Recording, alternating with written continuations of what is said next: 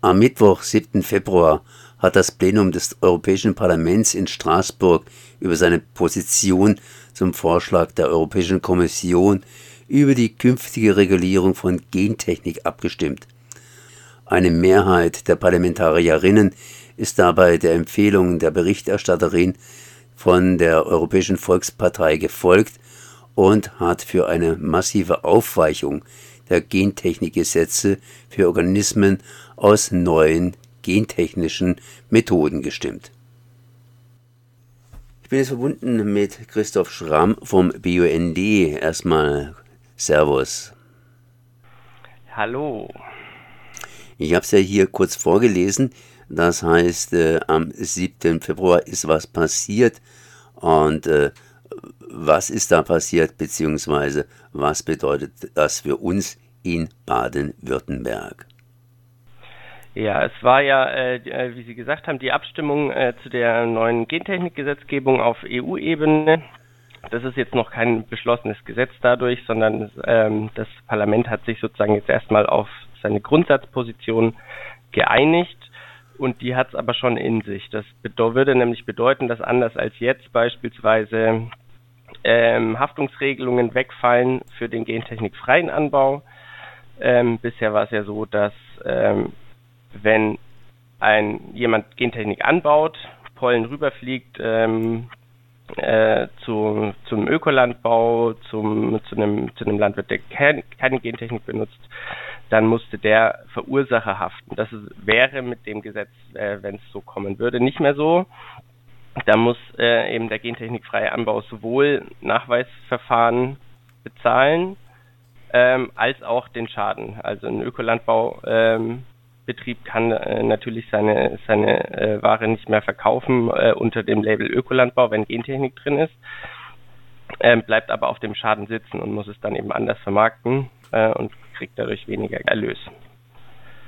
Ja, das hätte ich eigentlich beinahe fast gefragt. Das ist eigentlich so dann fast so ähnlich wie in Kanada oder USA, wenn hier jemand Gentechnik verwendet und der Samen, das heißt äh, die Pollen, fliegen in das Nachbargrundstück hinein, dann muss dort zumindest äh, der Ökolandbauer unter Umständen sogar Schadensersatz zahlen, weil er ja schließlich fremd ist, äh, ja, fremde Gentechnik verwendet.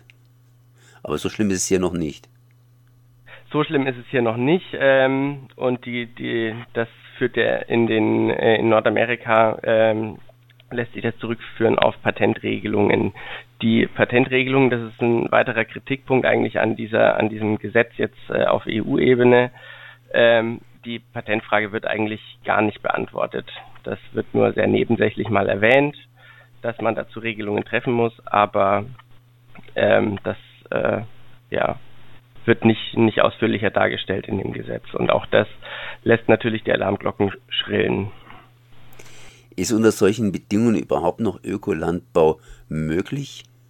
Ähm, so wie wir ihn jetzt kennen, wäre es nicht mehr möglich, weil äh, dieses finanzielle Risiko ähm, wäre nicht darstellbar, die Kosten für den für die Nachweisverfahren wären nicht darstellbar.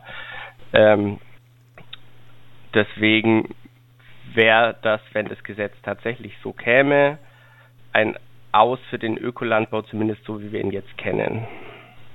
Ich habe ja praktisch als große Überschrift hier EU versus Baden-Württemberg, aber solche Regelung beschränkt sich ja nicht im Grunde genommen, oder diese Regelungen würden sich ja nicht im Grunde genommen auf Baden-Württemberg beschränken, sondern wären europaweit.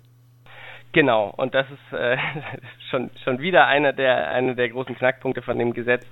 Ähm, der Gesetzesentwurf ähm, sieht sogar vor, dass es keine Ausstiegsmöglichkeiten für Regionen wie Baden-Württemberg oder für äh, EU-Mitgliedstaaten gibt. Also wenn das Gesetz so käme, wieder konjunktiv, dann gäbe es keine Möglichkeit, äh, dass äh, Baden-Württemberg da sagt, nein, wir bleiben draußen. Ups. Das heißt, äh, der Koalitionsvertrag, der schließlich auch hier vorgesehen hat, den Ökolandbau zu fördern, wäre insofern nicht mehr möglich. In Baden-Württemberg will man ja riesige Flächen bilden, auf denen Ökolandbau betrieben wird. Und dadurch würde das Ganze sich ja in Baden-Württemberg auf den Rand praktisch beziehen, weil bis zur Mitte könnten ja die Samen, ich rede immer von Samen, aber im Grunde genommen sind es ja Pollen, die könnten da nicht bis zur Mitte durchfliegen. Oder irre ich mich jetzt da technisch? Naja, es wäre nicht, nicht, nur, nicht nur die Randbereiche, äh, wo, wo andere Regionen oder andere Länder an Baden-Württemberg angrenzen, betroffen, sondern das, das Ziel im Koalitionsvertrag ist ja 30 bis 40 Prozent Ökolandbau. Ähm, und das heißt, es wäre ja auch überall sonst möglich, also auf den verbleibenden 60 äh, bis 70 Prozent äh, wäre ein gentechnikfreier äh, Gentechnikanbau auch möglich. Das heißt, das wäre schon auch ein Problem im im Inland von Baden-Württemberg. Getreide ist ja in aller Regel ähm, Windbestäuber, das heißt, äh, die Pollen sind darauf auf, äh, ausgelegt, weit zu fliegen. Ähm, das ist mal das eine und das andere ist, dass ähm, die, der, die Betriebe ja die ganze Charge auf einmal vermarkten. Und wenn bei der Charge eine Kontamination festgestellt wird, dann ist die ganze Charge nicht mehr als Ökoware verkaufbar.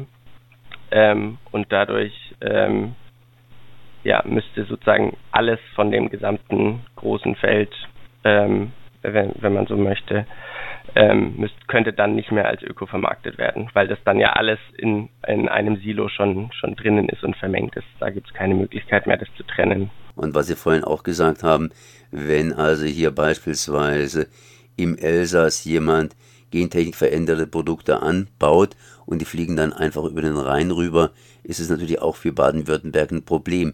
Inwiefern kann jetzt äh, oder könnte jetzt im Konjunktiv gesprochen Baden-Württemberg da nicht mehr aussteigen? Ja, der Gesetzesentwurf sieht keine Opt-out-Regelung vor. Das ist bei, bei einigen ähm, EU-Prozessen ist äh, ist das so vorgesehen, dass es eben eine EU-Regelung gibt, aber die Möglichkeit für die für die Mitgliedstaaten noch eigene Regelungen zu treffen. Das wäre ähm, durch das Fehlen von diesem Opt-out äh, eben bei der bei der bei dem jetzigen Stand von dem Gentechnikgesetz nicht mehr möglich. Das klingt auf jeden Fall mal nicht nicht gut. Äh, wie ist denn so ein Gesetz überhaupt zustande gekommen? Ich meine, Baden-Württemberg bzw. Deutschland ist ja relativ gen ja kritisch Gibt es denn keine anderen Länder, die da irgendwie mitgestimmt haben und entsprechend versucht haben, so ein Gesetz nicht zustande kommen zu lassen? Ja, also äh, zurück geht das Gesetz äh, auf einen Vorschlag von der EU-Kommission äh, aus dem letzten Jahr. Ähm, da gab es dann unterschiedliche Anhörungen zu und äh, ja, die die Stimmung äh, aus den Mitgliedstaaten, das ist jetzt aktuell auch äh, sozusagen der nächste der nächste Schritt im Prozess weil nach der Grundsatzentscheidung im, äh, im Parlament muss jetzt noch der Agrarrat, wo die AgrarministerInnen aus den EU-Mitgliedstaaten zusammenkommen, ähm, eben sich dieses Gesetz auch mal anschauen und die ganzen Knackpunkte, die ich schon schon genannt habe, die stehen da auch auf der Tagesordnung ähm, und ja schreien nach Lösungen. Schreien nach Lösungen. Wer schreit jetzt beziehungsweise äh, wie wird da reingeschrien? Also ich kann es ähm, für Deutschland sagen, dass sich die, die Ampelregierung da uneinig ist. Die FDP ist, äh, spricht sich für eine relativ starke Aufweichung des bisherigen Gentechnikrechts äh, aus. Die Grünen sind da etwas kritischer. In der SPD ist es ist die Stimmung durchmischt. Ähm, das heißt, Deutschland wird sich da voraussichtlich enthalten. Enthalten. Das heißt, aufgrund der praktischen Ampel, die wir hier in Deutschland entsprechend haben. Genau. Das klingt so, als wäre dieses Gesetz, dieser Gesetzesvorschlag praktisch schon fast durch. Nee, davon, davon sind wir noch eine, eine, ein gutes Stück wei äh, weit entfernt, weil eben jetzt erstmal der Agrarrat äh, sich da auf eine Position einigen muss und diese, diese Fragen von Haftung, von Nachverfolgbarkeit, ähm, von Kennzeichnung auch noch klären muss. Wenn dann der Agrarrat sich da äh, auf eine Position geeinigt hat, dann geht das Ganze in den sogenannten Trilog und dann äh, geht das äh, sozusagen nochmal ins Parlament und äh, muss da sozusagen noch final beschlossen werden. Also es sind noch einige mhm. Schritte, Schritte zu tun. Aber das Parlament selbst, äh, das ja auch hier in diesem Jahr neu gewählt wird, hat zumindest schon mal diesen Beschluss gefasst, dass praktisch die Haftungsregelungen neu zu regeln sind und entsprechend, entsprechend könnte das dem Ökolandbau das Genick brechen. Ja, ähm, das, äh, das könnte man so interpretieren, ähm, aber ähm, das kann auch sein, dass äh, sozusagen in dem weiteren Prozess noch, und darauf hoffen wir natürlich, dass im weiteren Prozess da noch, äh, noch Regelungen gefunden werden, äh, wie man den Ökolandbau und insgesamt den gentechnikfreien Sektor ähm, schützen kann, damit das eben weiter Bestand haben kann.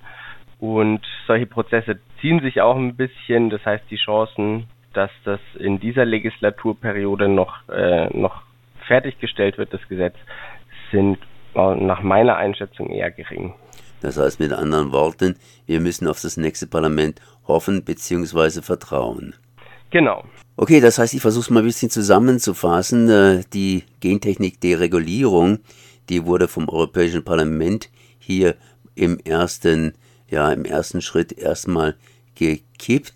Allerdings wird dieses Gesetzesvorlage noch durch einige Institutionen durchlaufen und wohl im nächsten Parlament, das heißt im nächsten gewählten Parlament, wir haben ja jetzt im Sommer Parlamentswahlen zum Euro, der Europäischen Union äh, beschlossen werden.